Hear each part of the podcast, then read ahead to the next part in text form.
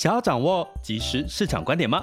订阅郭俊宏带你玩转配息，每天不到十七元，你将享有专人整理的每月读书会、配息热点分析以及热门主题解答困惑。不论你想通过基金、ETF、美股或台股打造你的现金流收入，我们都能为您提供支持。点选资讯栏的订阅连结，了解更多。让我陪你一起投资理财。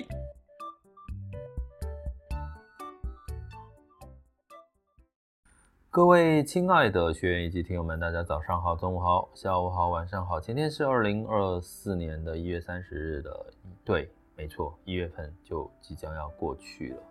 那呃，迎来的是什么？我们刚我们记得吗？我们在年初的时候说，哎，一月又应该有开门红的机会。然后又说，哎，选举之后高几率百分之百，过去七年都是上涨的哈。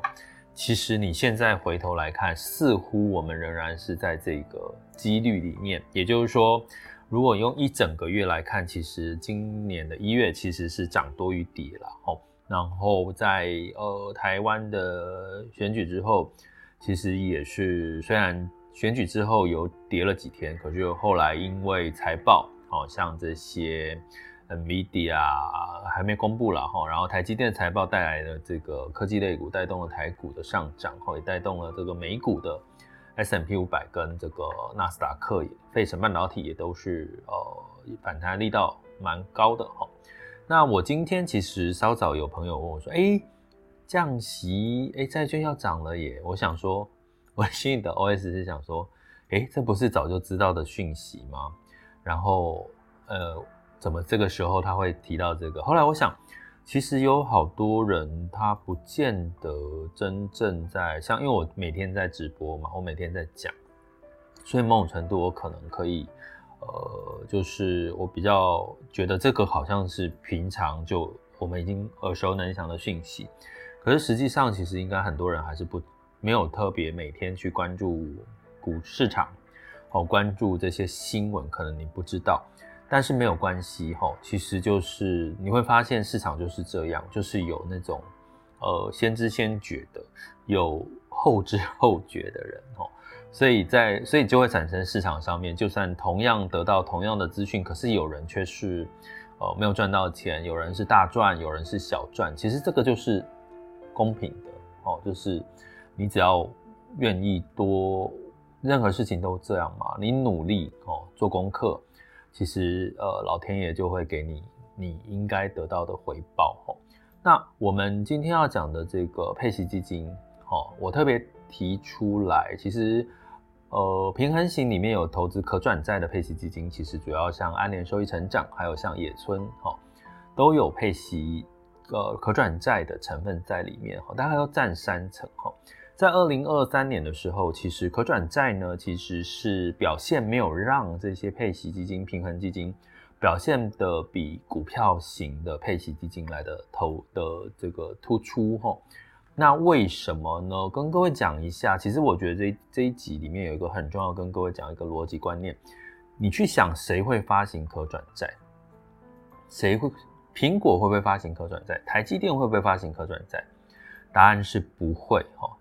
可转债呢，基本上在这些大型公司里面，它其实不需要透过这些吸引人。什么叫可转债？就是我可以转换成股票，我有一个条件，我可以在适当的时机转换成股票，吸引人。所以通常可转债它的股利配息哈债息其实是比较低的，因为它附加了一个可以让你转换成股票。比如说今天如果呃特斯拉发行可转债的话，那它的这个。呃，股价大涨哦，所以你基基本上可转债换成股票，你反而有获得了股票的这个资本利得的这个机会。所以我刚刚是不是讲到一个重点？可转特斯拉，也就是说，其实发行可转债的公司有几个特质，它就是属于成长型的公司。那我们在提醒我们的订阅学员，我们有在上一集里面特别提到，哦，一月份的学习的单元里面提到。什么是价值？什么是成长型的题材的标的？哈，那请各位学员记得一定要回听这一集哈。那所以我们今天讲的是比较偏成长型的公司，比较会是发行可转债的主要的市场。为什么？因为通常他们处于快速成长阶段，他们很需要资金来扩充扩张他们的业务。那这些公司可能还没有赚钱，没有足够的现金流来支付这些庞大的债务，吼。所以呢，如果他要降低他的利息成本，大家知道现在是属于一个所谓的呃高高利息的成本的一个时代。就算今年美国降息三到六嘛，其实我们的这个美国的这个呃利率哈，这个借钱的成本还是在四个 percent 上下，所以跟过去差不多一两个 percent 的这种利息成本其实是高很多的哈。所以你去想一些没有赚钱或正在成长要扩张公司业务，他怎么可能去花这么高利息成本去借钱？所以通常可转债就是增长型的公司，成长型的公司会发行，因为它某种程度就会带来的是所谓的相对比较低的融资成本。可是呢，它融资的成本就让提供了这个投资人有机会转换成这个公司股票的一个吸引力哦。那所以呢，刚刚讲到了哈。所以可转债的公司，它可能成长型有什么特色？第一个，现金流还不是像 Apple 啦、Microsoft 啦、可口可乐啦、哈这个台积电这些，它的现金流是稳健成长，所以它可能会有一些呃现金流财务的风险，或者是在这个流动性的风险哈。所以呢，它某种程度呢，它如果公司面临困难的时候，它可能会。哦，这个你的可转债它就转转换不了成股票，或者是它直接转换成股票，那就是要看你挑选的标的。那当然，你投资配息基金里面可转债它已经帮你选好了齁。那所以呢，从成长的题材里面，通常什么样子的公司产业比较容易有这种成长的题材，就是创新跟科技类股。好，他们通常也比较容易去发行可转债。所以呢，我讲到这边，你是不是就可以理解哦？原来成长。可转债里面的公司比较偏向成长型、中小型的类股，不是大型的类股哈。所以在二零二三年涨什么？大家思考一下，二零二三年涨的是什么？涨的比较多是所谓的呃大型类股哦，像苹果哈，像这个呃 Nvidia 啦、Microsoft、Google 这些。所以当然这些成长型类股它就比较在二零二三年没有表现，可是二零二四年。不一样喽。二零二四年我们讲到是复苏、投资胜率高的一年。当降息、景气确定复苏的时候，对谁有利？对大型股当然有利。那对这些刚刚提到的成长题材，它借钱的成本下降，它的股价的表现有没有利？我们说今年其实整体的趋势，投资趋势是先价值后成长，因为当景气确定。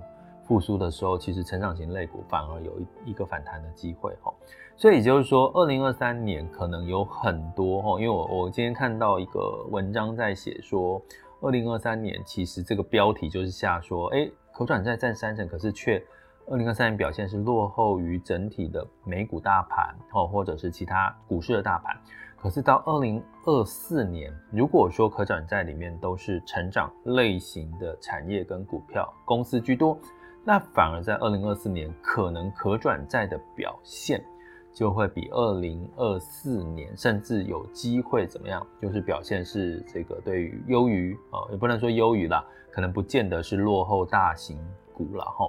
所以呢，从这个角度，其实我觉得就是可以跟各位来呃聊一聊哈。其实呃，可转债真的我们在投资的。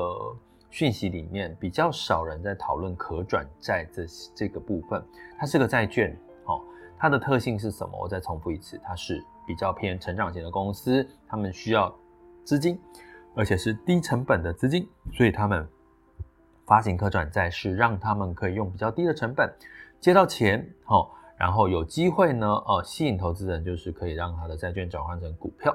所以这些公司有没有风险？有。他们的风险就是流动性的风险，或者是公司是创新科技的风险，哦，它的股价可能不见得会涨，可能会跌。所以呢，其实可转债某种程度你要看什么？其实看降息之外，违约率，哦，可以参考像这个非投资等级债的违约率。如果非投资等级债的违约率有上升的几率，哦，现在大概是在一点五 percent 的一个违约率上下。上到三个 percent 以上，哎，那你可能要担心，它可能也带来代表的是这些成长型的公司，如果它发行不管是非投等非投资等级债或可转债，都可能面临到，哦，面临到这个呃刚刚提到的这个风险哦。所以虽然说二零二三年你的配息基金成分股里面可转赚占三成，可能二零二三年它整体的表现是落后于大盘。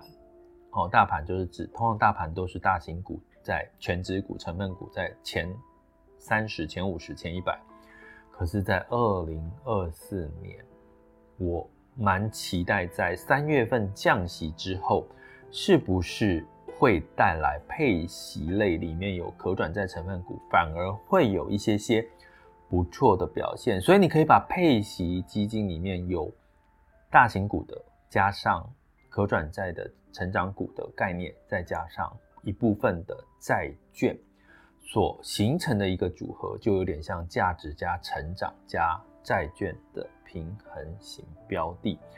期待，我有点期待啦，二零二四年它的表现会不会比二零二三年来得好，或者是它相对来讲是不是有机会凸显可转债的表现呢？好，这个我觉得我们是二零二四年一可以一起来关注了。毕竟现在才一月三十号，还有十一个月。但是我还是要提醒大家风险哦，因为我你会发现我最近可能是给各位一些乐观的情绪，可是要提醒大家，三月五号，川普可能就会成为共和党的后总统候选人。那三月之后就会一连串的川普一定当然有很多的话会产生。